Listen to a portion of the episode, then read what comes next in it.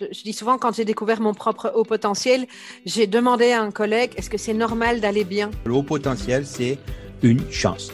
Enfin, j'ai eu cette sensation que j'étais reconnue euh, dans mon entièreté. Bienvenue sur Heureux et Surdoué, le podcast pour découvrir des portraits positifs et inspirants de haut potentiel en paix avec leur mode de fonctionnement. À ce micro, vous entendrez des hommes et des femmes qui évoquent la découverte puis l'acceptation de leur fonctionnement atypique. Un événement marquant de leur existence qu'ils et qu'elles partagent dans l'espoir de permettre à d'autres d'avancer dans leur propre parcours. Je m'appelle Sylvie Richard, je suis coach professionnel et j'ai la chance de rencontrer des personnes inspirantes qui osent vivre l'aventure d'être soi, une thématique qui me touche particulièrement et que j'ai placée au cœur de ma pratique professionnelle d'accompagnante. Il est temps maintenant de découvrir l'invité de ce nouvel épisode. Je vous souhaite une très bonne écoute. Bonjour Lydia, bienvenue sur Heureux et Surdoué. Bonjour Sylvie, merci de m'accueillir ici. Ça me fait bah, plaisir. C'est moi, qui, te remercie de, de, m'avoir contacté spontanément et d'avoir euh, la générosité de proposer en fait euh, ton histoire. Euh, parce que euh, je sais que euh, toi aussi, tu as un fonctionnement au potentiel. Tu m'as raconté un petit peu comment ça s'était passé pour toi, que tu l'as découvert très jeune, toi, du coup, dans l'enfance. Est-ce que tu peux nous en dire plus? Ouais, bah oui, bien sûr. Alors en fait, moi j'ai eu la chance, enfin je sais pas si c'est une chance, mais avec le, le, recul, je trouve que oui, c'est d'avoir découvert assez tôt, donc à l'âge de 5-6 ans. Parce qu'en fait, on m'a fait sauter une classe, euh, donc la classe de grande section de maternelle, euh, suite à des tests. Donc, je ne me rappelle pas les tests hein, parce que je pense que j'étais trop jeune ou alors j'ai dû faire un blocage. Euh, mais par contre, je me rappelle très bien du moment où on m'a dit Éléonore et toi, vous allez passer dans la classe en CP parce que vous êtes surdoué. Voilà. À l'époque, c'était ce mot-là qu'on entendait beaucoup. Et moi, je l'ai entendu vraiment comme ça. Bon, ben, je suis surdouée, je ne le savais pas. Bah, maintenant, euh, voilà, ma vie va changer. Quoi. Mais on, t'a expliqué un petit peu en quoi les impacts ou on t'a juste donné ce mot euh, sans t'en dire plus et on t'a poussé dans la classe suivante? Alors, on m'a pas forcément indiqué l'impact, on m'a juste dit, euh, bah, tu, tu, réfléchis et tu apprends plus vite que les autres. Et en gros, c'était la seule réponse. quoi. Et le reste, tout ce qui allait avec, autour, il n'y a pas eu tant d'échanges que ça. Moi, j'ai dit, d'accord, surdoué, ok, ça veut dire quoi? Ça veut dire que tu apprends plus vite. Ok, c'est tout. D'accord. Et euh, tu dis donc qu'il y avait euh, une autre euh, petite fille qui était dans le même, le même cas, qui vivait les mêmes choses. Est-ce que ça, ça a eu un impact dans ta façon à toi de le vivre?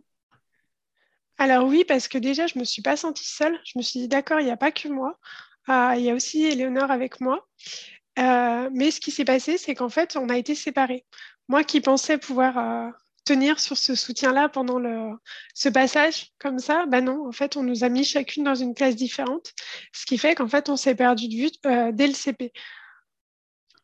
D'accord, ok. Donc, en fait, il n'y a pas eu de... La découverte s'est faite en même temps donc, il y a eu ce temps où vous avez peut-être pu, je ne sais pas s'il y a 5-6 ans vous en avez parlé ou vous avez échangé là-dessus, c'est peut-être très jeune. Mais après, il n'y a pas eu l'expérience du passage de classe en commun. Ouais. En fait, on n'a pas tant échangé que ça parce que donc on l'a su en milieu d'année, je dirais. Et donc deux trois mois après, enfin c'était les, grandes vacances. Donc nous, on a continué à jouer ensemble, mais euh, on a eu quand même ce petit passage où, euh, bah, vu que ce mot-là avait été posé sur nous, bah, on s'était retrouvés à jouer toutes les deux. Donc on passait beaucoup plus de temps à jouer toutes les deux qu'à jouer avec les autres, hein, puisque les autres, ils ne comprenaient pas que nous, on était surdoués et pas eux. Et euh, ça, commencé un petit peu à classer, ce que j'aime pas du tout, hein, surtout maintenant. Et, euh, et, ensuite, ce que j'ai pas compris, c'est moi, ce qui a été le plus difficile, c'est quand justement il y a eu ce passage en CP et que là, je me suis dit ah ben non, en fait, elle est pas là. Donc je suis toute seule et je suis surdouée. Qu'est-ce que je fais de ça? Oui. Et ça n'a pas été euh, négocié avec toi, évidemment. Enfin, je... J'étais trop jeune, on m'a pas demandé mon avis et, je, pense qu'à l'époque, euh, ouais. à l'époque, en fait, moi j'ai, je vais avoir 39 ans cette année. À l'époque, on ne demandait pas, enfin, il y a plus de 30 ans en arrière, on ne demandait pas l'avis aux enfants, quoi. On leur disait, ah, bah, tu fais ça et puis c'est tout, quoi.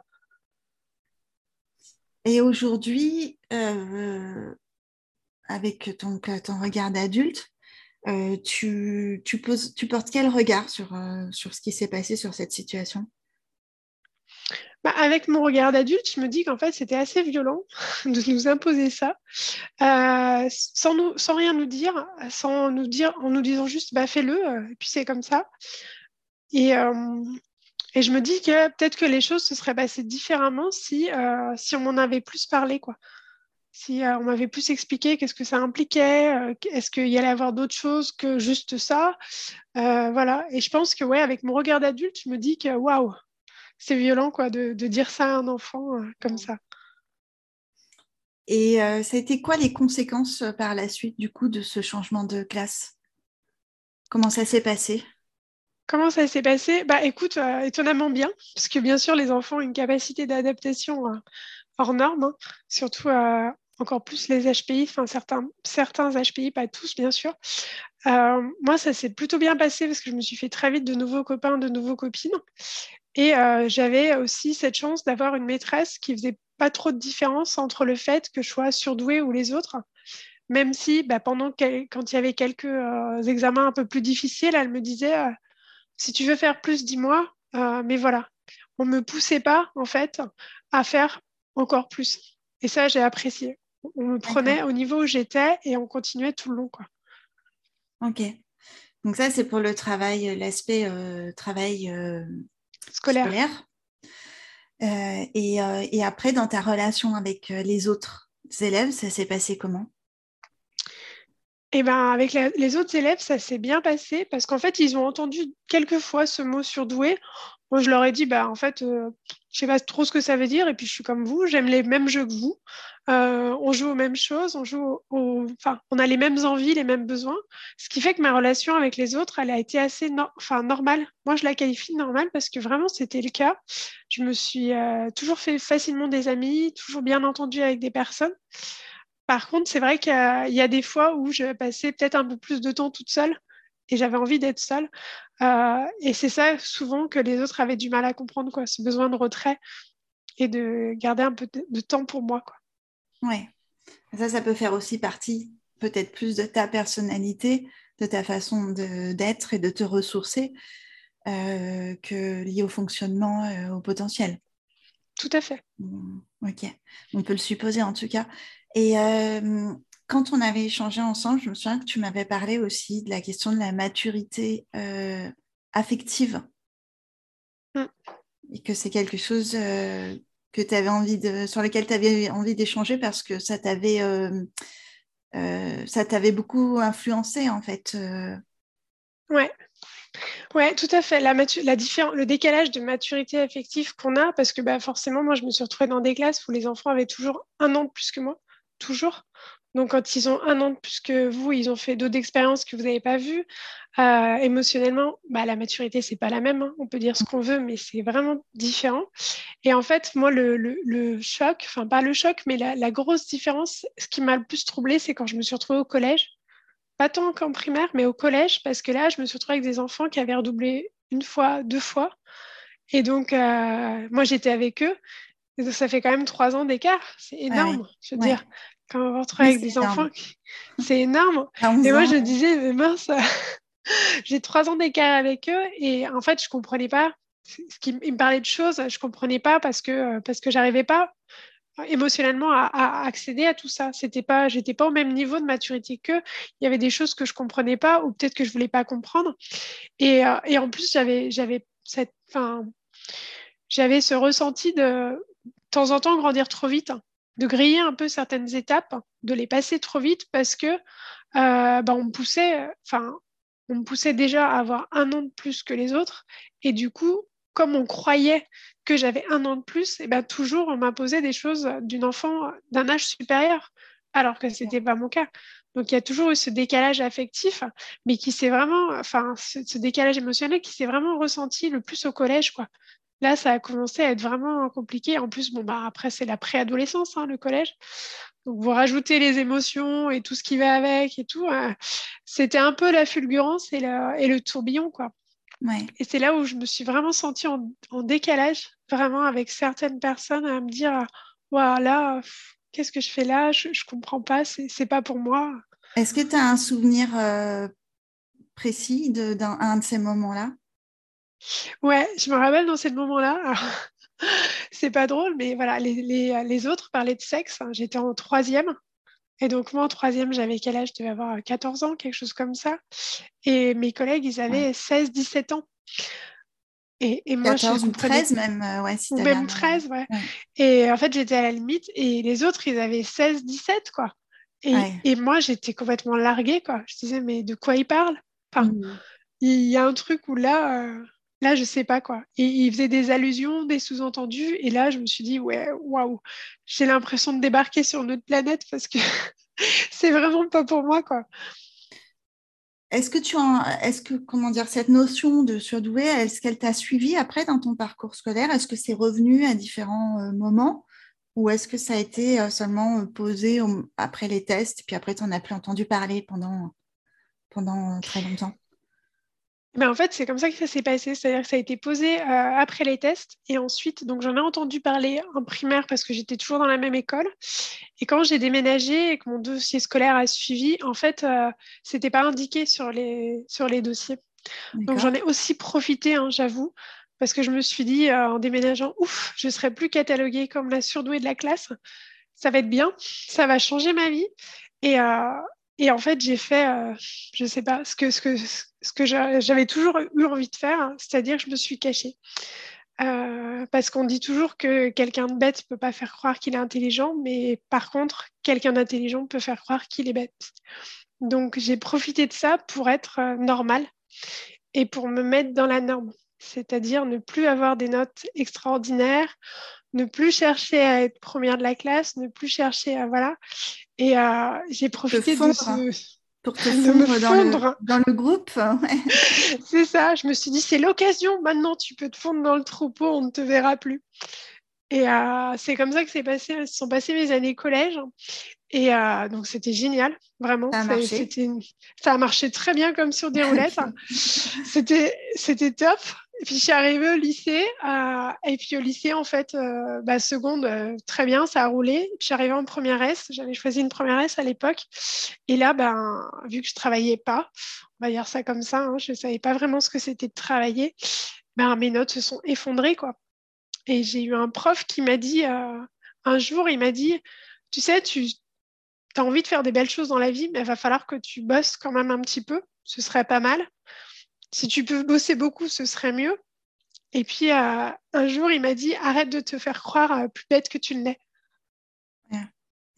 Ça, ça m'a marqué. démasqué. Je me suis dit démasqué.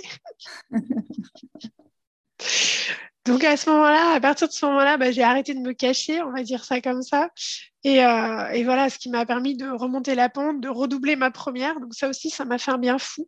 C'est bête à dire, hein, mais j'étais tellement heureuse de redoubler parce que je me suis dit, waouh, je vais pouvoir faire comme tout le monde, je vais passer mon bac à 18 ans et pas à 17, euh, je vais avoir mon permis à 18 ans et là, je serai vraiment normale. Enfin voilà, j'avais tellement cette envie de normalité euh, que là, ça a été euh, à la fois une révélation et un soulagement.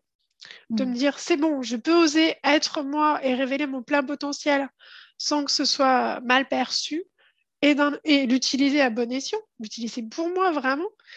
Et je peux être normale parce qu'en fait, maintenant, tout le monde verra que j'ai eu mon bac à 18 ans. Donc, c'est top. C'était comme une autorisation? Ouais.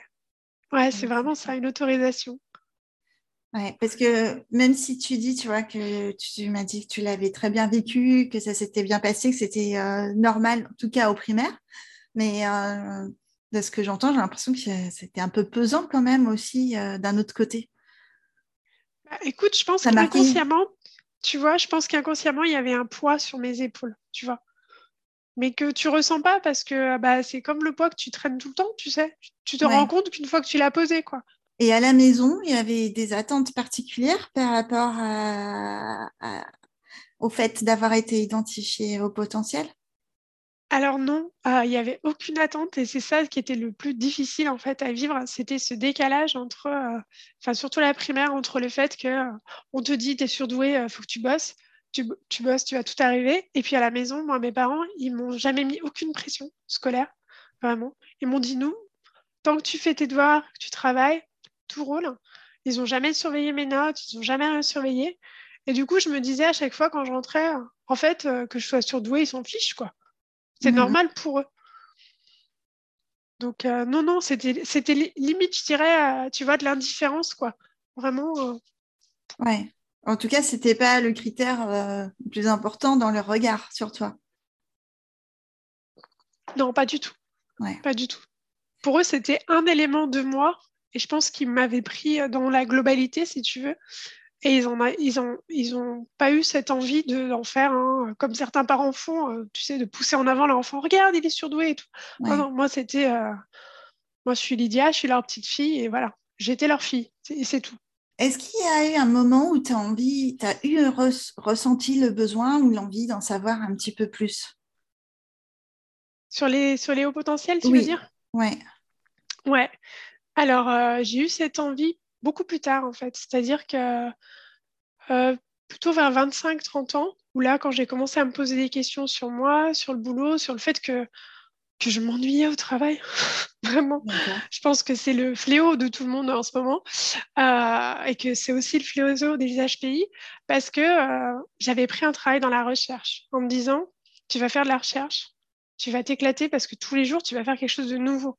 Donc, je l'avais pris pour mon besoin à moi de me nourrir et d'apprendre constamment de choses. Hein. Bien sûr, il hein, faut le voir aussi comme ça. On choisit jamais par hasard. Hein. Il y a un niveau euh, de, complexité quand même dans, dans ce domaine-là qui peut te nourrir, intellectuellement te stimuler. C'est ça. C'était une stimulation intellectuelle. Je m'étais dit, je vais être avec des gens très intelligents, je vais travailler sur des projets euh, brillants, je vais faire des choses importantes, euh, je vais avoir de l'impact, ça, va être génial. Et en fait, euh, même si vous faites de la recherche, à un moment, c'est quand même redondant. Tous les, tous les métiers sont redondants et au bout d'un moment, vous arrivez au bout de vos possibilités. Quoi. Pourtant, j'ai atteint un haut niveau, hein, je veux dire, ça, il n'y a pas de doute. Mais je me suis dit à un moment, mais non, en fait, j'ai l'impression de tourner en rond.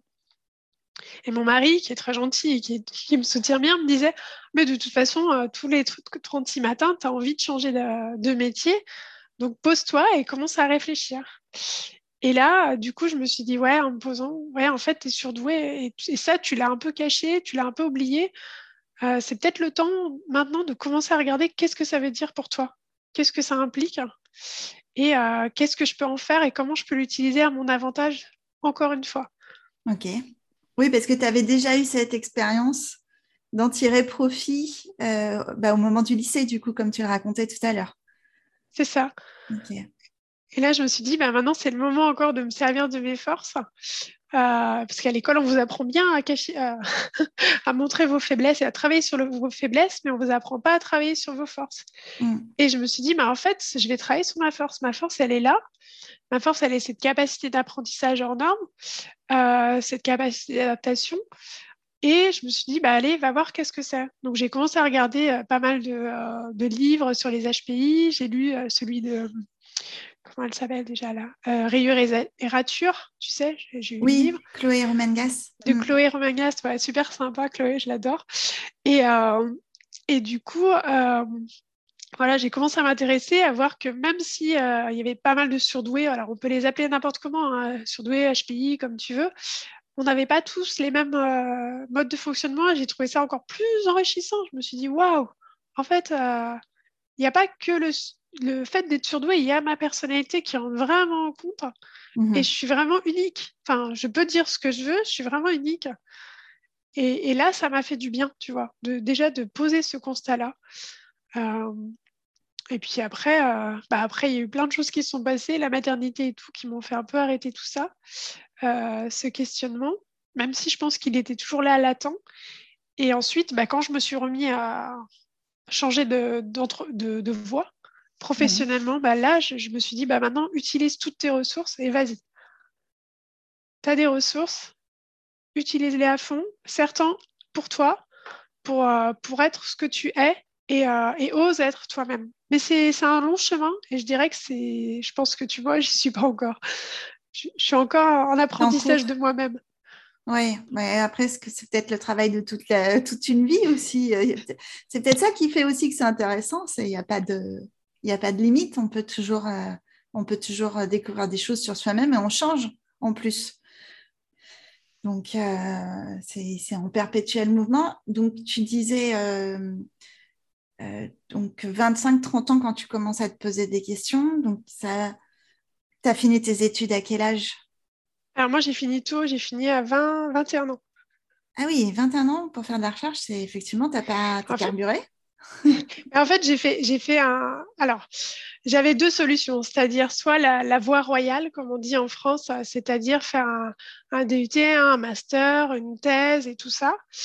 Euh, mais euh, après avoir échangé avec plein de personnes à la fin de mon DUT, si tu veux, j'ai vu plein de monde faire cinq ans d'études pour galérer pour avoir un métier dans la recherche. À l'inverse, j'ai vu beaucoup de techniciens Bien sûr, c'est pas le même métier. Hein. Moi, je faisais de la paillasse et euh, je manipulais les trucs plutôt que de réfléchir au projet et tout ça. Mais les techniciens, on a l'avantage, on bosse tout de suite et on mmh. accède tout de suite au niveau qu'on veut. Donc, j'ai eu ce privilège de finir mes études en me disant, OK, je finis là, plutôt que j'investisse encore cinq ans, parce que j'ai toujours cette phobie de perdre mon temps aussi, de me dire, bah, voilà, je ne veux pas perdre cinq ans pour rien. Et, euh, et, du coup, en partant de là, je me suis dit, bah écoute, tu vas bosser dans la recherche et tu trouveras un super labo de recherche où tu seras bien et tu pourras bosser avec les meilleurs chercheurs au monde. Et c'est ce que j'ai fait. Et en fait, j'étais un peu l'élément central du labo parce que le labo tournait qu'avec moi. C'est-à-dire que je faisais tourner tout le labo et tous les étudiants qui rentraient, ils passaient par moi pour être formés, pour apprendre plein de choses et tout ça. Donc en fait, j'ai vu des dizaines et des dizaines de projets de recherche différents, choses que j'aurais pas vues si j'avais été à un poste bien plus élevé parce que j'aurais été obligée de diriger mes propres recherches et choisir un sujet parmi des milliers.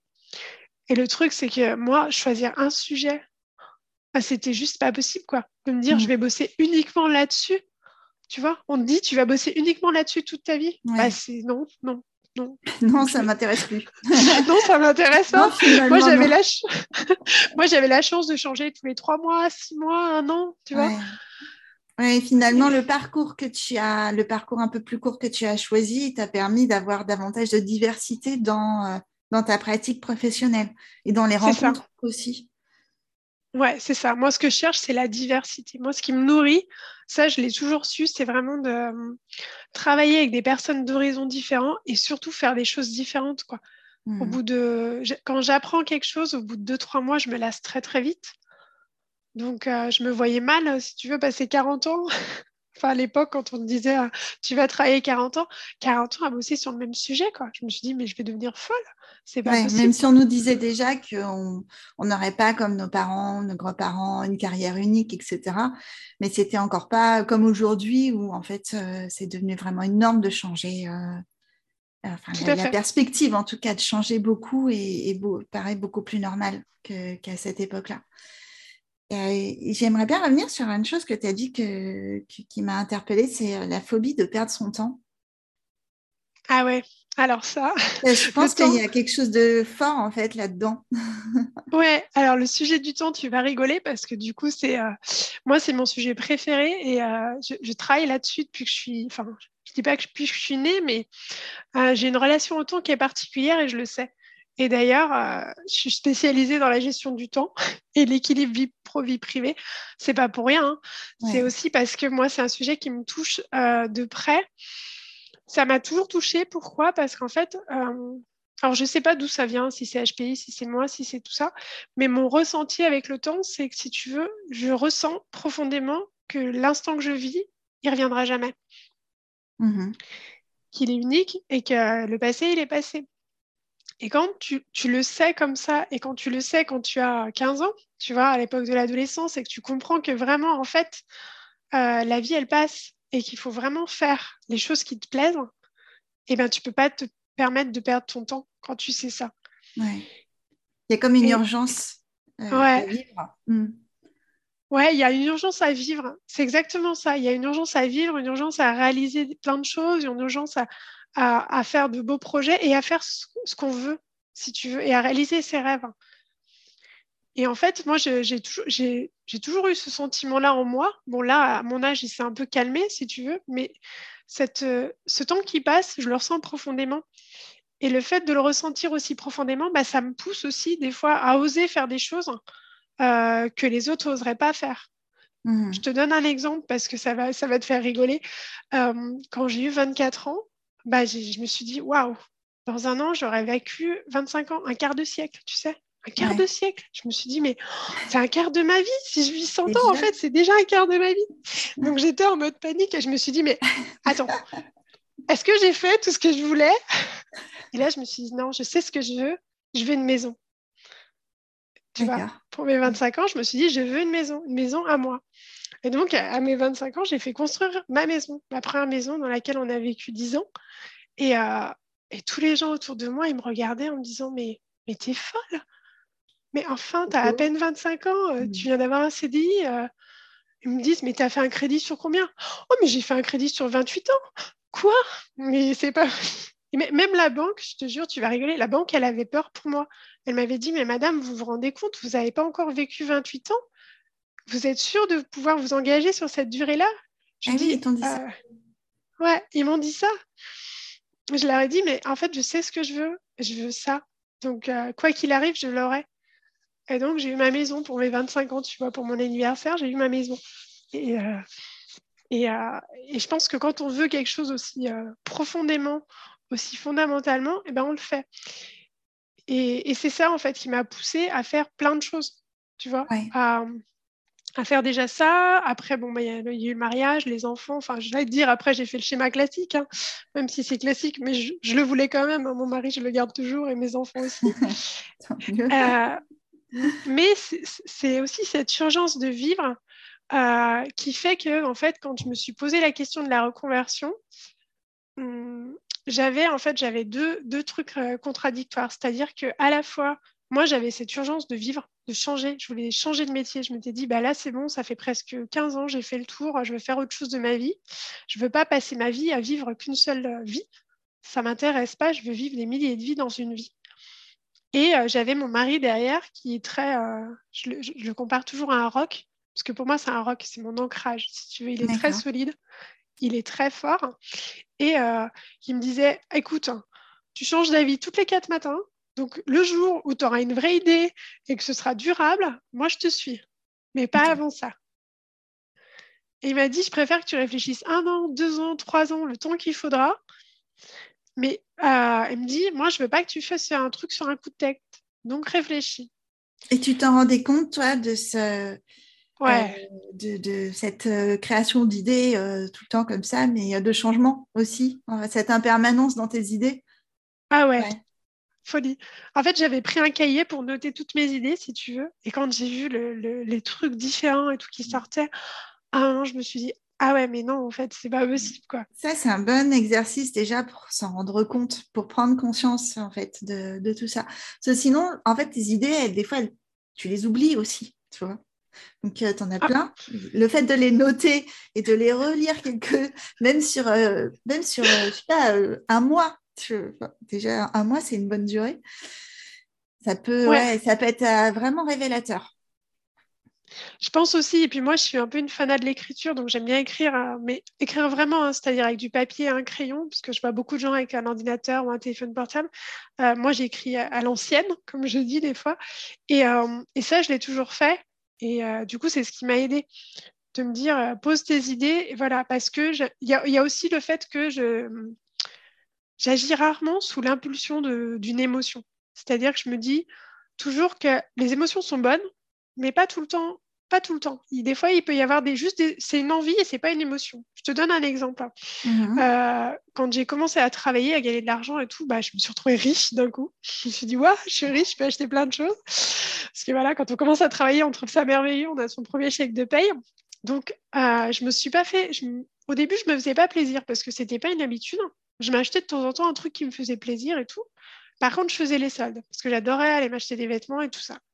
Et euh, quand est arrivé l'électronique de fou, c'est-à-dire euh, les, agendas électroniques, euh, tu sais, il y a eu toute une mode avec tous ces trucs et tout.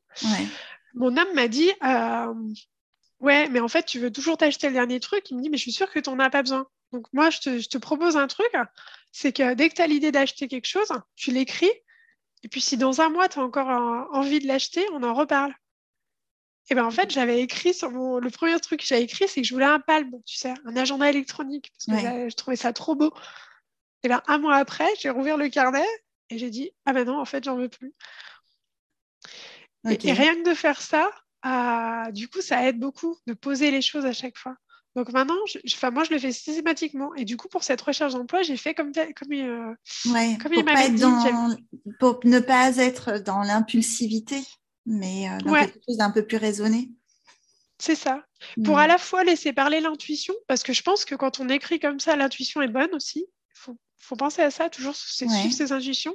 Mais d'un autre côté, euh, pour suivre l'intuition, je pense que si c'est une vraie intuition, le mot il revient.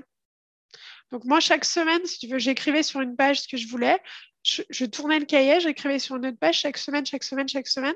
Et au bout d'un mois, je relisais la première page. Et ainsi de suite. Et comme ça, ça me permettait de voir ce que j'avais conservé et ce que je n'avais pas conservé. D'accord. Et ça m'a permis de faire le tri, quoi. Comme ça, avant d'arriver à ce que je voulais faire. Ok, ça t'a aidé à trouver euh, le fil rouge de... de ce qui était important pour toi? Ouais, le fil rouge, ouais, tout à fait. Je dirais bien ça comme mot, ouais. Le fil rouge. Le fait que pour moi, le plus important, c'était les relations humaines et, euh, et de pouvoir échanger avec des gens et de pouvoir euh, être avec des gens, être en contact avec des personnes, mmh plutôt qu'avec des produits. Parce que j'ai passé euh, quand même 15 ans de ma vie dans un labo à me cacher. C'est ce que je dis des fois. Je dis, bah, en fait, je me cachais encore, tu vois, parce que j'étais derrière ma paillasse, j'étais les petites mains. Et, euh, en fait, euh, même si c'est moi qui produisais tout et qui réfléchissais sur tout, euh, c'était pas mon nom qu'on citait. J'étais encore cachée. C'était pas officiel. Ouais. C'était pas officiel, tu vois. Et, c'est là où j'ai réalisé que je, me, je m'étais cachée encore une fois que j'avais voulu suivre un semblant de normalité et me dire ah bah non tu fais un boulot normal tu sais comme les autres et tout. Et euh, je m'autorisais pas à faire ce que j'avais toujours rêvé et que j'avais écrit en grand sur ma feuille c'est-à-dire à créer mon entreprise. Oui c'est pas du tout la même chose effectivement mais euh, mais en même temps tout est possible puisque tu, tu l'as fait du coup après Exactement, je l'ai fait après. Ça, c'était un de mes rêves d'enfant. Ça, c'est marrant parce que tu vois, euh, euh, quand j'étais petite, j'ai toujours rêvé en fait d'avoir une entreprise et diriger une entreprise. Après, mmh. quand j'étais petite, je jouais à la marchande, tout ça, et j'aurais pas pu te dire quelle entreprise je voulais, mais je savais que je voulais être mon propre patron. Et euh, pour pouvoir me donner la liberté de vivre, en fait. Je pense que c'est ça le bon mot, c'est cette liberté que maintenant j'ai, que je pourrais pas avoir nulle part ailleurs dans n'importe quelle entreprise. Hein. Il faut être clair, hein. dans une mm. entreprise classique, euh, comme on l'entend aujourd'hui, c'est mission impossible. Et, euh, et cette liberté d'avoir du temps, surtout. Tu sais, on parlait du temps. Et en fait, c'est vraiment le temps, moi, qui m'a motivée à créer mon entreprise. Ok. Donc, euh, c'est quoi, en fait, exactement cette liberté d'avoir du temps? C'est par rapport au fait de pouvoir organiser ton temps comme tu le souhaites ou d'avoir plus de temps pour toi? C'est c'est les deux et c'est encore plus que ça. C'est-à-dire que, si tu veux, j'ai la chance d'être quelqu'un d'extrêmement productif. Productive, vraiment. Et euh, pour le coup, je le sais. Et euh, je, peux même m'en vanter si je veux, même si j'aime pas ça du tout comme terme. Mais c'est réel. Je peux le prouver par des faits, puisque dans mon ancienne entreprise, sans en rougir. Je peux mm. Ouais, tout à fait. Je l'assume pleinement parce que quand je suis partie en congé mat, il a fallu presque trois personnes pour me remplacer. Donc, je sais ce que je vaux, il n'y a pas de souci. Et en fait, moi, ce qui me désolait le plus dans le monde de l'entreprise, c'était euh, ces histoires d'horaire. Tu sais, il faut rester parce que sur ton contrat, tu as écrit 35 heures. Oui. Mais si j'ai fini au bout de 4 heures, pourquoi je reste en fait? Et, et, du coup, en fait, le fait de rester pour rien, Enfin, moi, ça me plaisait pas déjà. Et en plus, euh, vu que ça me plaisait pas, bah, je restais pas pour rien, je bossais plus. c'est ça qui m'a un peu conduit au burn-out parce que je bossais plus, parce que j'essayais de rentabiliser ce temps, bien sûr. Mais du coup, tu respectes pas ton rythme et ta capacité parce que tu vas peut-être produire euh, beaucoup en peu de temps, mais ça va te demander aussi beaucoup d'énergie. Et après, tu as besoin de récupérer en fait euh, cette énergie. Et là, tu pouvais pas le faire. Si tu fais durer euh, si tu multiplies par deux en fait ton temps de production, forcément, tu grilles deux fois plus d'énergie aussi. Exactement. Sauf qu'à l'époque, ça, c'est quelque chose que j'avais pas compris. Tu vois, jusqu'au burn-out, ça, je l'avais pas compris. Euh, et je l'ai compris après, qu'en fait, euh, je ménageais pas la monture, comme on dit, et que euh, en grillant deux fois plus d'énergie, bah oui, c'est normal que ça tourne pas. Et du coup, c'est ça qui m'a permis, en fait, de me libérer et de me dire, bah, si tu bosses, si es efficace, tu peux, tu peux travailler moins, en fait. Ça sert à rien de travailler 35 heures. Hmm je me suis vraiment posée un jour et je me suis dit combien d'heures j'aimerais vraiment travailler en fait? Vraiment. Si j'avais le choix, euh, si c'était moi qui décidais, et je me suis dit, les semaines, elles font sept jours. Moi, j'aimerais travailler une journée et avoir six jours de temps libre. Ah oui, t'as vu Ah oui, quand même, carrément. tu vois? Ah mais je suis allée franco. Hein. Je me suis dit, bah, puisque je suis suffisamment efficace, en fait, j'ai pas besoin de bosser. Euh, moi, je veux travailler qu'une journée. Alors, euh, en vrai, ça s'est, traduit par euh, je vais travailler 24 heures. Pourquoi? Parce que 24 euh, heures, en fait, je me suis rendu compte en apprenant à me connaître, en apprenant à suivre mon rythme aussi et mon énergie, que quand j'étais à plus de 6 heures dans une journée, vu que je suis super intense, eh ben, ça commençait à me fatiguer. Mmh. Donc, je me suis dit, en fait, 6 heures par jour, c'est bien. Moi, mes enfants, ils sont encore petits, ils ont encore besoin de leur maman. Donc, je me suis dit, bah, écoute, je vais garder mon mercredi, parce que j'étais passée à 80% à la naissance de ma fille, ma deuxième.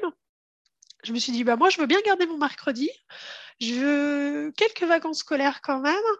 Euh, donc, je vais, je vais réussir à faire tout ça. Et du coup, c'est ce que j'ai écrit et c'est ce que je vis maintenant. C'est-à-dire que maintenant, je fais ça. Je travaille 24 heures par semaine. Si je vois que je dépasse, eh ben, la semaine d'après, j'en fais moins, histoire de rééquilibrer un petit peu le truc.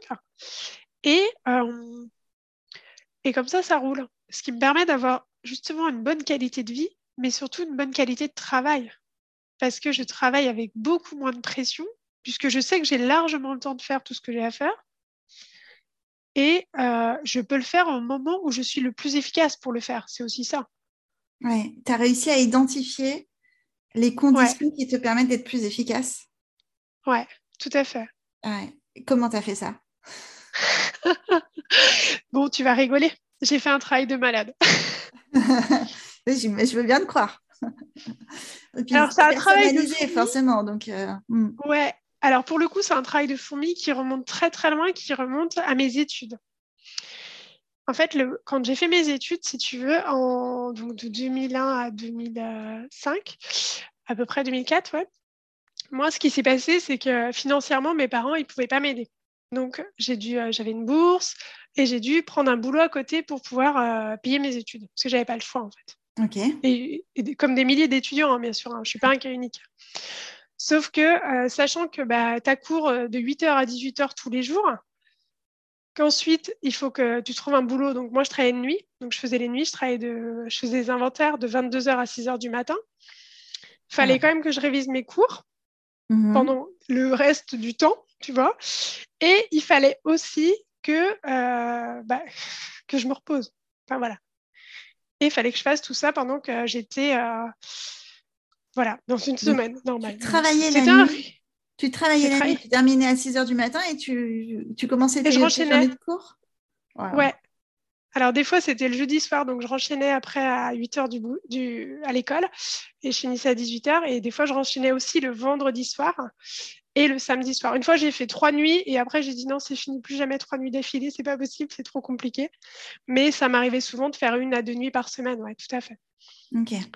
Donc en plus des cours et en plus de tout ça. Et, bien sûr, il fallait réviser tes cours. Enfin, hmm. entre-temps, tu as des devoirs à faire. Ouais, donc là, tu étais vraiment dans une situation un peu extrême où du coup, tu as dû chercher des solutions pour euh, réussir à, à combiner tout ça en même temps. C'est ça, à réussir à optimiser mon temps. Euh, à l'extrême, hein, vraiment à l'extrême. Donc, je mmh. conseille à personne de faire ce que j'ai fait, hein, je préfère le préciser, parce que pour le coup, hein, j'avais 20 ans et je ne le referai pas maintenant, on est bien d'accord. Mais euh, ce que j'ai fait, c'est que j'ai trouvé une méthode militaire pour. Euh, je suis allée me plonger dans les cas des études militaires qui sont très documentées sur le sommeil et tout ça, si jamais vous cherchez. J'ai plus les documents, hein, mais je pense que vous pouvez les retrouver plus facilement maintenant. Et en fait, euh, j'avais lu une étude qui disait qu'il y a certaines heures de la nuit où notre cerveau est beaucoup plus actif et beaucoup plus réceptif à tout ce que vous apprenez. Et donc, j'ai fait des tests sur moi en me couchant à différentes heures et en me réveillant euh, à différentes heures dans la nuit pour travailler une, heure, une à deux heures chaque nuit. Et donc, en faisant ça, j'ai identifié chez moi, par exemple, que la nuit, je travaillais très, très bien entre 2h et 4h du matin. Ce qui faisait qu'en fait, moi, je rentrais, je faisais mes devoirs, je me couchais vers 20h, 21h, 22h maximum. Et à 2h du mat, mon réveil sonnait. Je bossais de 2h à 4h sur tous les cours que je devais apprendre par cœur. À 4h, je me rendormais jusqu'à 6h30. Et ensuite, euh, voilà. Et, je et j'ai fait ça tous les jours. Et c'est comme ça que j'ai réussi à ah tenir. Voilà. Je suis épatée. Alors, je... Franchement, on voit pas ma tête parce que franchement, je me dis, non, mais la nana, elle a 20 ans. Elle a l'idée d'aller chercher dans des études militaires. Déjà, il faut, faut, y penser. De faire les, les, recherches, de tester sur soi et de mettre en pratique après dans la, dans la durée. Euh, c'est franchement bravo parce que c'est assez impressionnant. Je pense que du coup, ça a porté ses fruits et ça t'a permis de voilà d'optimiser vraiment ce temps. Mais euh, c'est, euh, enfin, je trouve que c'est époustouflant comme démarche. Il y a une, une volonté aussi derrière très très forte. Ah oui, ah ça oui, bah, merci déjà pour ce que tu dis. Bah, oui, effectivement, la volonté, j'en manque pas. C'est-à-dire que quand je suis déterminée à faire quelque chose, hein, je pense que tout le monde pourrait te le confirmer, euh, je le fais. quoi. Et en fait, j'étais à un tel point que c'était... Là, pour le but, j'avais, j'avais pas le choix, je ne pouvais pas échouer mes études. J'avais pas le choix. J'avais une bourse et la bourse, c'était uniquement si tu réussis. Si tu rates ton année, ta bourse saute. Tu n'avais pas le droit à l'erreur. Tu n'as pas le droit à l'erreur. Mm. Euh, voilà, j'avais pas le droit à l'erreur, en même temps, financièrement, il fallait que je travaille. Moi, j'ai travaillé toutes les vacances scolaires pendant mes études. Hein. La Toussaint, Noël, euh, t'oublies, hein, moi, j'ai bossé. Euh, février. Ça a duré combien de temps? Eh ben, Ça a duré trois ans, puisqu'au bout de trois ans, j'ai été oh. épuisée. j'ai enchaîné deux DUT, hein, donc en trois ans. Et au bout de trois ans, je me suis dit, ouais, alors maintenant, je vais bosser. Hein, parce que ce sera beaucoup plus simple. Et euh, tu vois, j'avais le choix entre 5 ans. Je vais me reposer du coup. je vais travailler, ça va me reposer. C'était exactement ça ma démarche. Je me suis dit, je vais aller bosser, ça va être beaucoup plus simple. Et en fait, oui, effectivement, le premier jour de boulot, je te jure, je me rappellerai toute ma vie. Je suis rentrée du boulot et je me suis dit, ah, en fait, j'ai pas de devoir. En fait, j'ai rien à faire. Mais je vais faire quoi maintenant? Hmm. Et du coup, euh, ce temps-là que tu avais identifié 2 heures à 4 heures, tu l'as identifié assez rapidement? Je sais pas si ça m'a pris. Bien. Ouais, ça m'a pris environ 10 jours, à peu près. D'accord. 10 jours de test. Et ça suffisait euh, comme euh, plage horaire? Ça te suffisait en temps de travail? Personnel? Ah Bah oui, parce que ça faisait 2 heures par, jour, à peu près, en plus de toutes les, trucs que j'avais. Et, et, sachant que c'était que 2 heures pour de l'apprentissage par cœur.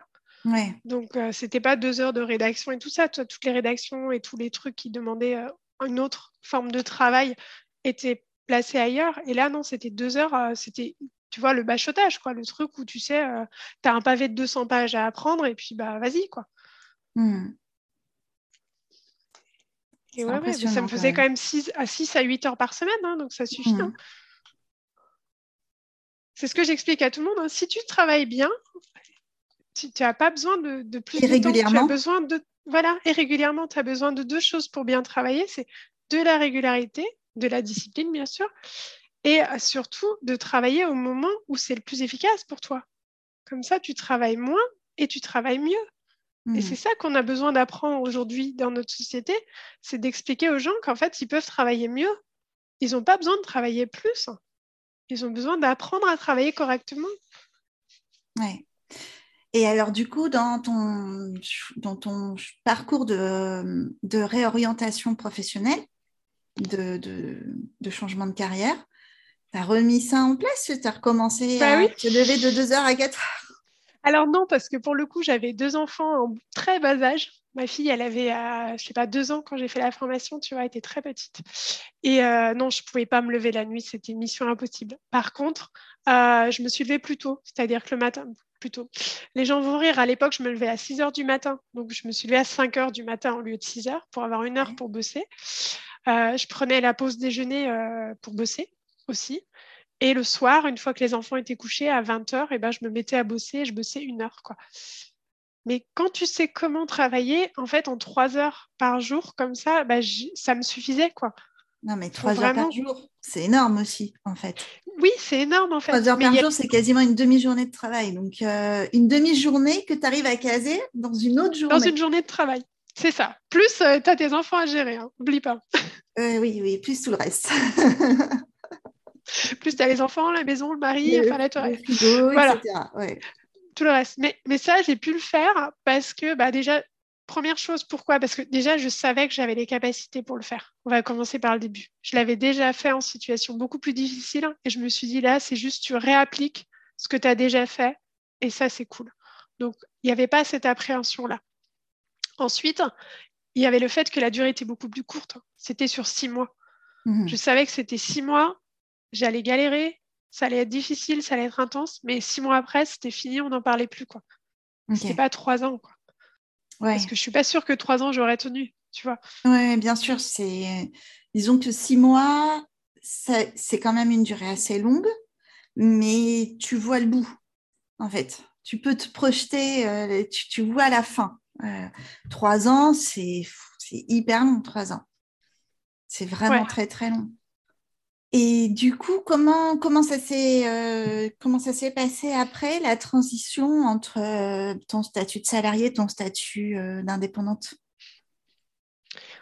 Comment tu as eh ben, Ça n'a pas été simple. ouais.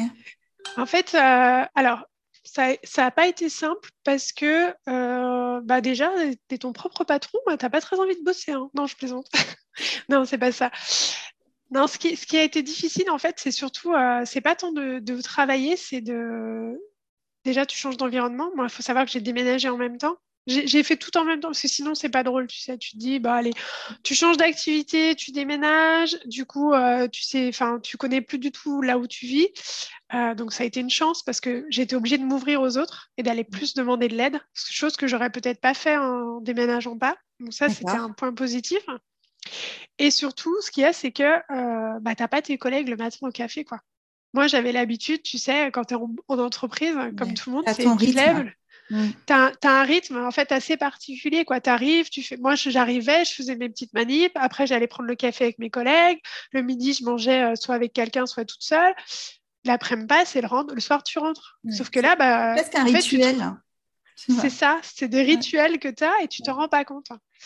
Et là, c'était euh, tous des rituels à réinventer parce que bah, là, je bossais de chez moi, comme maintenant, je bosse de chez moi. Donc, c'est euh, quoi mon rituel? Et je suis toute seule. Euh, mmh donc, j'ai personne à qui parler, en gros, toute la journée. Et comment tu réinventes tes rituels?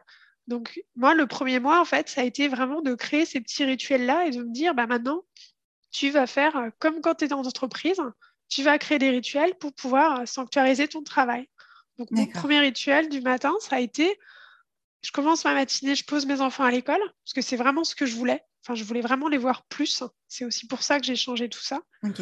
Euh, c'était les voir plus, donc je les posais et quand j'avais fini de les poser, je les ramenais, je, rentrais et là je prenais mon café avec moi-même et je trouvais, je prenais un bon bouquin et je lisais un bon bouquin pendant un quart d'heure. Et après seulement je commençais à bosser le midi, je me forçais à prendre une pause de minimum 30 minutes, voire 1h30, parce que des fois, j'allais marcher, en fait. Je me disais, bah, tiens, il fait beau aujourd'hui, je vais marcher. Mhm. Et euh, voilà. Et le soir, bah, je savais que ma journée se terminait quand il fallait que j'aille chercher les enfants à l'école. Donc, de m'imposer cette discipline-là, je pense que c'est ça qui m'a aidée. Ouais, d'accord. Tu as remis un autre cadre, en fait, adapté à ta situation. Mais, euh, mais mon cadre à moi, c'était beaucoup mieux parce que c'est mon rythme, parce que ça me correspond et c'est euh, plus souple, tu vois, c'est plus agréable à vivre. Ouais. Oui, j'imagine, bah, c'est choisi, donc euh, c'est forcément différent. C'est forcément différent. Donc du coup, les tâches sont réparties aussi forcément en fonction de mon rythme de travail. Quoi. Et ça t'a permis d'avancer avec autant d'efficacité que dans tes études? Eh bien, paradoxalement, non. D'accord. parce qu'en fait, je me suis rendu compte. Et ouais, parce qu'en fait, tu sais, il y a un truc qui est bizarre, c'est que plus tu as de temps, et ben moins tu, moins tu fais des choses. Mais oui, mais tu, sais, aussi qu'on dit que euh, une chose, en fait, prend le temps que tu décides de lui attribuer ou de lui laisser.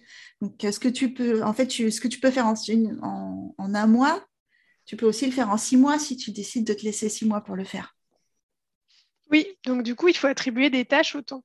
Et hmm. c'est une chose que je n'avais pas faite totalement au début, que je me suis plus disciplinée à faire sur la durée. Mais au début, c'est vrai que voilà, je me laissais, enfin, on va dire ça comme ça, je me laissais un peu vivre. Déjà pour deux choses, parce que bah, moi, je bossais deux heures le matin et au bout de, je suis très efficace le matin et au bout de deux heures, j'avais l'impression d'avoir fait tout ce que j'avais à faire dans la journée. Donc, je voyais pas trop ce que je pouvais rajouter. On va commencer comme ça. Surtout quand tu démarres, tu sais pas trop quand tu es entrepreneuse, qu'est-ce qu'il faut faire, qu'est-ce qu'il faut pas faire. Voilà. Donc, l'après-midi, je passais du temps à essayer de récupérer des infos des uns et des autres. J'appelais d'autres entrepreneurs, savoir ce qu'il fallait faire. Enfin, voilà. Qu'est-ce que je pouvais faire pour euh, faire décoller mon activité et tout ça. Et puis, euh, et puis aussi parce que je profitais de ce temps libre. Parce que ça faisait quand même. Euh, je, m'étais dit, waouh, c'est la première fois de ma vie que j'ai du temps juste pour moi. Enfin, dans la société dans laquelle on vit, ouais. C'est un luxe, quoi. J'avais besoin de ce temps de repos. Et clairement, je, le savais. Donc moi, j'ai passé quand même trois mois, et j'ai pas honte de le dire, à me dire, je prends du temps pour moi. Donc euh, voilà, ça, c'était vraiment le, le, passage de me dire, ouf, allez, maintenant tu respires, tu as du temps pour toi et tu réapprends à vivre à ton rythme. Et en fait, hein, tu sais, quand tu n'as jamais vécu à ton rythme, c'est vachement plus dur parce que tu ne sais pas vraiment ce qu'est ton rythme. Et je me mhm. suis découverte pendant ces trois mois-là, je me suis découverte, je me suis rendu compte de plein de choses, euh, des petites manies, des choses que je faisais qu'en fait étaient contre-productives, plein de petites, petites choses qui ont fait qu'après, j'ai pu commencer à structurer un peu mieux euh, comment je travaillais, vraiment les plages où j'étais le plus efficace en journée, qu'est-ce qu'il fallait que je fasse. Et, euh, et là, à commencer à me mettre des objectifs, tu vois, des vrais objectifs. Au départ, j'étais partie sans objectif en me disant, je vais voir ce que ça donne les six premiers mois, mais voilà. Euh, après, j'ai commencé vraiment au bout de six mois à me dire, bah, maintenant, tu te mets des vrais objectifs. Qu'est-ce que tu veux vraiment? Où tu veux aller, euh, qu'est-ce que ça va donner? Et qu'est-ce que tu penses euh, pouvoir faire dans le laps de temps qui reste. Quoi? Mmh. Oui, c'est super intéressant parce que souvent, on conseille plutôt de commencer par les objectifs, par se fixer des objectifs, puis après s'organiser, tu vois, avoir, mettre en place une stratégie pour atteindre cet objectif. Toi, tu as plutôt commencé déjà par apprendre à te connaître, apprendre à connaître ton rythme et, et, et ce dont tu avais besoin pour être efficace. Et, et être bien aussi là-dedans. Et puis, c'est de, de ça qu'on commençait à émerger des, objectifs que tu t'es fixé, que tu, ouais, des auto-objectifs. Ouais, mais, mm. mais tu vois, maintenant que tu le dis avec tes mots, c'est un peu ce que je fais en coaching avec mes clients, en fait. Je leur, je leur ouvre euh, la porte, je, je, leur, je, leur, permets d'oser être eux, c'est-à-dire vraiment de voir, mais vous, c'est quoi qui est bon pour vous? Parce que je ne mm. peux pas vous expliquer euh, oui, il faut faire ci, ça, ça. Ça, c'est facile de dire ça, mais en fait, ça ne sert à rien. On va être clair, ça ne sert à rien. Si vous ne savez pas, vous, qui vous êtes, et vous, ce que vous aimez et comment vous travaillez, c'est quoi l'intérêt? Ça n'a aucun intérêt que quoi que je dise, ça n'apportera pas ses fruits. Et le but, c'est de savoir, enfin pour moi, le but de la vie, c'est quand même de savoir qui je suis. Et, euh, à partir de là, euh, bah, qu'est-ce que je peux faire avec ce que je suis? Pas l'inverse. Est-ce qu'à un moment, tu as ressenti le besoin de te faire accompagner ou de te faire coacher ou de te former euh, sur, pour, avancer plus vite? Ou pour te cadrer peut-être? Alors oui, en fait, moi j'ai pris un coach bah, quasiment dès le début, c'est-à-dire bah, dès le début, j'allais dire oui, quasiment dès le début. Et justement, le coach était très là-dessus, quoi, en me disant prends du temps pour toi, essaye de comprendre, euh, renforce ta confiance en toi et après on partira sur les objectifs. Donc oui, moi je me suis fait accompagner pendant presque un an au début pour lancer mon activité. Après, j'ai arrêté l'accompagnement parce que j'avais bien démarré, donc c'était très bien pour moi. Et ensuite, euh, tu vas rire, six mois après, bah, j'ai cherché un autre coach parce que je me suis dit, en fait, euh, le premier, il m'a permis de dépasser pas mal de choses. Et euh, là, je ressens, j'avais ressenti une autre forme de barrière. Je me suis dit, il faut que je passe ce cap. Je vais trouver quelqu'un d'autre qui va m'aider à passer ce cap. Donc, j'ai trouvé une coach qui m'a aidé à passer le deuxième cap. Et là, donc, l'accompagnement s'est arrêté euh, enfin, début septembre avec cette personne-là. J'ai bossé six mois. Et là, pour l'instant, je suis dans une période de transition. Et je me dis, bah ouais, peut-être qu'au printemps, je retrouverai peut-être euh, une autre coach pour m'aider encore à progresser. Après, ça dépend ce qu'on veut. Moi, je pense que si tu veux progresser, tu as besoin d'un coach. Parce que le coach, c'est vraiment le miroir qui te renvoie euh, toutes tes forces et, et aussi tes faiblesses euh, face à toi. Mais euh, souvent, les faiblesses, on les voit. Hein. Je veux dire, les HPI, on, est on, a, on a un radar pour ça. Donc, il n'y a pas de problème. Hein. On est très, très bon. Je peux te dire exactement là où je pêche. Il n'y a pas de souci. Hein. J'ai une liste qui fait 10 km de long. Par contre, les forces que j'ai, bah, je ne les vois pas des fois. Oui. Et du coup, euh, la coach, elle est là pour ça, quoi, pour me dire, mais là, là, tu as une force, là, tu, fais quoi là? Et là, elle me pousse à dire, non, tu appuies sur cette force-là et maintenant, tu lui laisses toute la place pour se déployer et pour t'aider à grandir. Mmh. Chouette. oui, c'est chouette. Et toi, donc, tu, es coach aussi, tu accompagnes les gens dans la gestion de l'équilibre entre temps perso et temps pro, c'est ça? C'est ça. Ok. Parce qu'en fait, euh, bah, de plus en plus, hein, surtout maintenant avec l'envahissement du télétravail dans nos vies, et je dis bien un envahissement, hein, parce qu'il y a des personnes qui se rendent même plus compte euh, quand est-ce qu'elles travaillent et quand est-ce qu'elles euh, ne devraient pas travailler, on va dire ça mhm. comme ça. J'ai quand, même lu pendant les vacances un post qui m'a effaré euh, d'une fille qui disait en, lisant tous vos trucs, je ne sais plus si je, dois si je dois être fière de moi parce que j'ai posé des vacances à Noël ou si j'aurais mieux fait de travailler pour avoir un autre client. Et je me suis dit, waouh, on en arrive à là, on en arrive à cette société où les gens se disent, euh, en fait, je devrais travailler au lieu d'être avec ma famille. quoi. Mmh. Et clairement, moi, je trouve ça désastreux. Mais c'est que mon avis, hein, chacun pense ce qu'il veut. Et je trouve qu'en fait, notre bien le plus précieux, c'est le temps. On peut, tu peux perdre ta maison, tu peux perdre ton argent, tu peux perdre plein de choses. Euh, mais en fait, le temps qui est passé, tu ne peux pas le retrouver. Ouais, on en revient à ça. Ouais. On en revient au temps, tu ne peux pas le retrouver. Et en fait, c'est triste euh, quand tu penses à ça et tu dis merde, les années passent. Et euh, non, toutes les années qui sont passées sont passées. Je pourrais jamais les revoir. Je pourrais jamais revoir mes 20 ans de mes 20 ans et, faire tout ce que je faisais. Et c'est moi, mon job, c'est d'arriver à, faire prendre conscience aux personnes ça, ce, point fondamental, qu'en fait, à un moment, euh, si elles veulent vivre, et surtout avoir ce sentiment de vraiment vivre et pas survivre, parce qu'on est un peu dans la société de la survivance, hein, où les gens ils survivent en, allant bosser, en traînant les gosses à l'école. Mais mais c'est pas de la vie. Moi, ce que je leur explique, c'est que survivre, c'est pas vivre c'est pas la même chose. C'est deux choses différentes. Et je le sais d'autant plus que j'ai été dans ce cas-là. J'ai été dans ce mode mhm. survie. Je sais ce que c'est le mode survie. Je sais ce que c'est de devoir trimer. Je l'ai fait. Hein. Il n'y a pas de souci. Hein, quand... Je crois qu'il ne doit pas épargner grand monde, en fait, ce, mode-là. Euh, peut-être que certaines personnes y échappent, mais ça ne doit pas être le cas de beaucoup de personnes quand même. Hein. Non, je pense que les... il n'y a personne qui échappe. Ouais. Voilà, on est tous happés par cette roue infernale dans ce mode survie. Et en fait, on oublie de vivre. Et, euh, et, moi, j'essaie de faire comprendre aux gens qu'en fait, vivre des moments de bonheur avec leur famille, avec leurs proches, avec qui ils veulent, enfin, peu importe, mais ne serait-ce que vivre, même avec eux-mêmes, déjà, avoir du temps juste pour eux, pour être avec eux, ce temps-là, il vaut tout l'or du monde. En fait, il n'a pas de valeur tellement il est précieux. Et c'est d'arriver à un équilibre entre le temps que je veux donner à mon travail, parce que bien sûr, j'ai besoin de travail pour vivre, et, encore, le, travail, il a une valeur encore plus symbolique que seulement vivre, parce que si c'était juste de l'argent qu'on voudrait, on serait tous au SMIG, je suis désolée, et on vivrait très bien. Mais c'est pas ça. Les gens, ils veulent l'argent pour le pouvoir, pour le prestige, pour tout ce que ça implique. Mmh.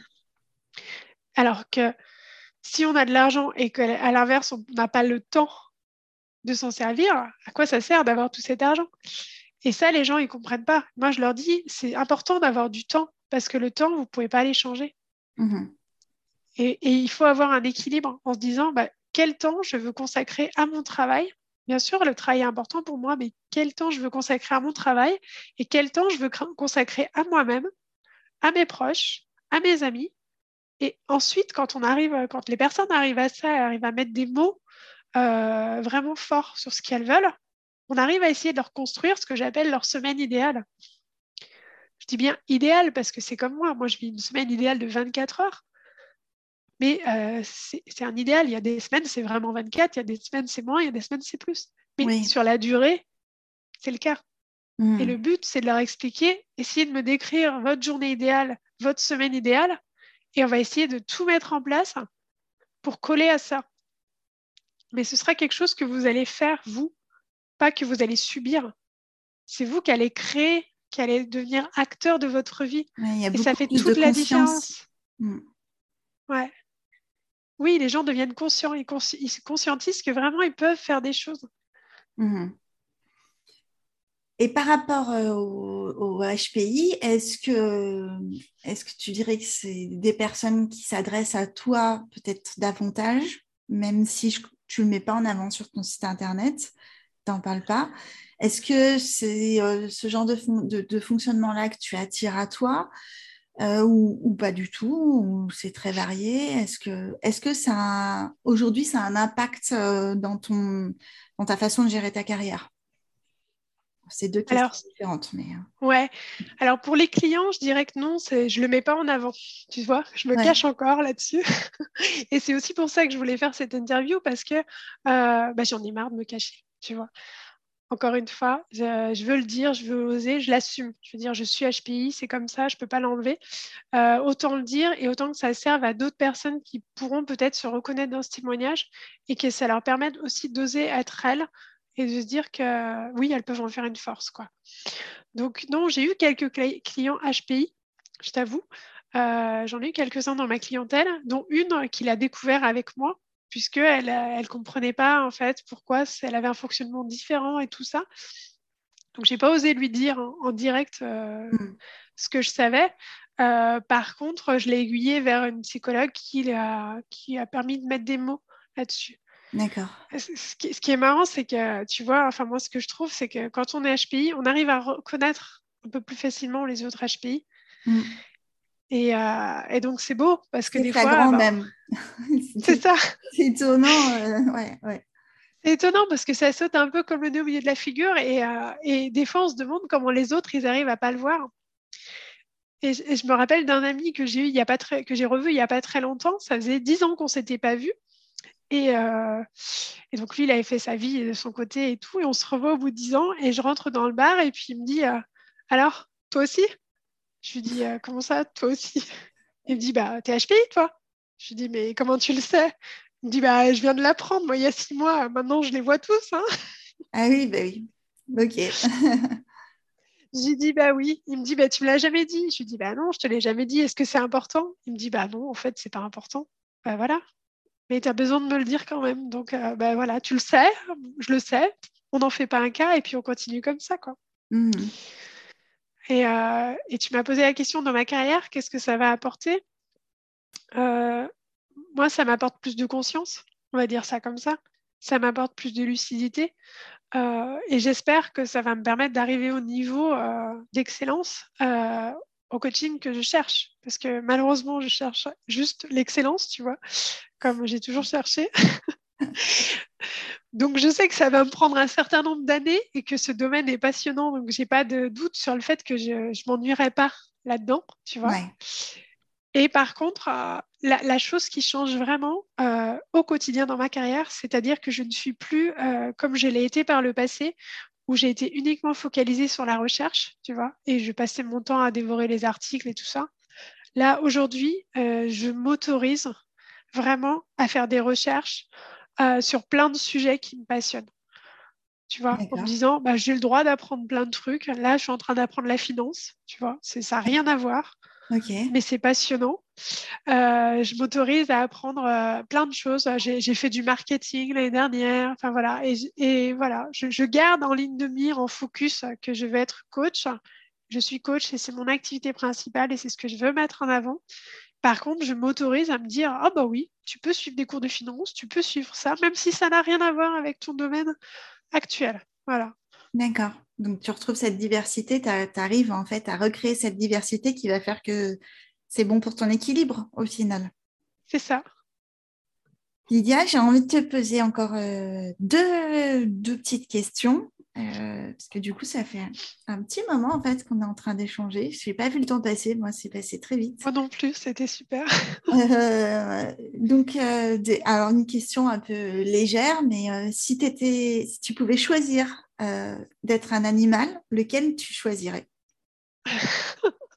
Ah, c'est pas facile ça. Un animal. Au début, quand tu m'as dit ça, j'ai pensé aux zèbres, tu vois, parce qu'on parle toujours des zèbres HP et tout ça. Mais non, moi, si je pouvais choisir un animal, je serais un chat, tu vois. Parce que j'adore les chats. Et euh, c'est bizarre parce qu'ils font que de dormir quand ils pensent. Mais euh, un chat, c'est libre. Nous, on les voit dormir parce qu'on n'a pas le même rythme qu'eux, mais ils vivent la nuit aussi beaucoup. Oui, c'est vrai. Euh, un chat, c'est libre, tu vois. Moi, je choisir un chat parce qu'un chat, c'est libre et il peut faire ce qu'il veut, en fait. Le chat, tu, ne sais pas l'animal que tu peux euh, apprivoiser. Je pense que c'est lui qui t'apprivoise. Mais le chat, il fait ce qu'il veut. De toute façon, il n'y a pas plus têtu qu'un chat. Chat, c'est le roi. Bien placé pour le savoir. Ah ben moi aussi. Hein. Et euh, donc, euh, du coup, la dernière, euh, question, est-ce que tu as quelque chose, un message que tu souhaiterais faire passer ou un dernier mot à ajouter pour clôturer cet échange? Quelque chose qui te tient à cœur? Moi, ce qui me tient à cœur, c'est de dire le temps, c'est précieux. Utilisez-le pour être vous. Soyez vous-même même si c'est difficile des fois d'être soi-même, même si c'est difficile d'oser, et je le sais hein, parce que je suis passée par tellement d'étapes, je pense qu'on n'a pas de temps à perdre à être quelqu'un d'autre.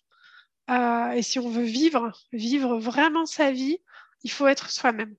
Voilà, ce sera mon message. Et la première petite chose à faire pour euh, aller vers ça, ce serait quoi? Apprendre, s'apprendre, c'est-à-dire s'apprivoiser, commencer à essayer de se comprendre, euh, accepter ce qu'on est, c'est-à-dire euh, mm-hmm. accepter ses défauts, accepter aussi ses forces, parce que j'ai eu beaucoup plus de mal à accepter mes forces que mes faiblesses. Et, euh, et, surtout, première chose, le plus difficile, c'est de ne pas se juger. Vraiment. Arrêtez les jugements que vous pouvez avoir, je suis nulle, je suis machin et tout. Non, non, vous avez échoué à un examen, vous avez raté quelque chose, ça ne fait pas de vous une personne nulle, ça n'a rien à voir. Oui, c'est pas une définition de qui on pas une définition. Hmm. Non. Vous êtes qui vous êtes. Après, vous avez des comportements qui sont tels qu'ils sont. Et c'est les comportements qu'il faut juger et pas la personne derrière. C'est deux choses différentes. Ouais, les jugements, c'est ce qui tue le plus. Hein. Donc, ouais, merci. merci, Sylvie. Merci à toi pour, euh, pour cet échange euh, très, très agréable. Merci beaucoup, Lydia. À bientôt. Merci, Sylvie. À bientôt. Au revoir. C'est terminé pour cette fois. Si vous avez aimé, vous aussi, vous pouvez contribuer à diffuser une vision plus positive de la douance, soit en agissant directement sur cet épisode, en likant, en laissant un commentaire, des étoiles sur Apple Podcast, en parlant de ce podcast autour de vous à des personnes que vous pensez être susceptibles euh, d'être intéressées ou que ça pourrait aider. Je suis toujours à la recherche de belles histoires à raconter, donc si vous voulez me joindre, c'est facile. Euh, vous pouvez le faire via LinkedIn, via Facebook. Vous avez aussi le formulaire sur mon site internet. Je vous dis à très vite. Bye bye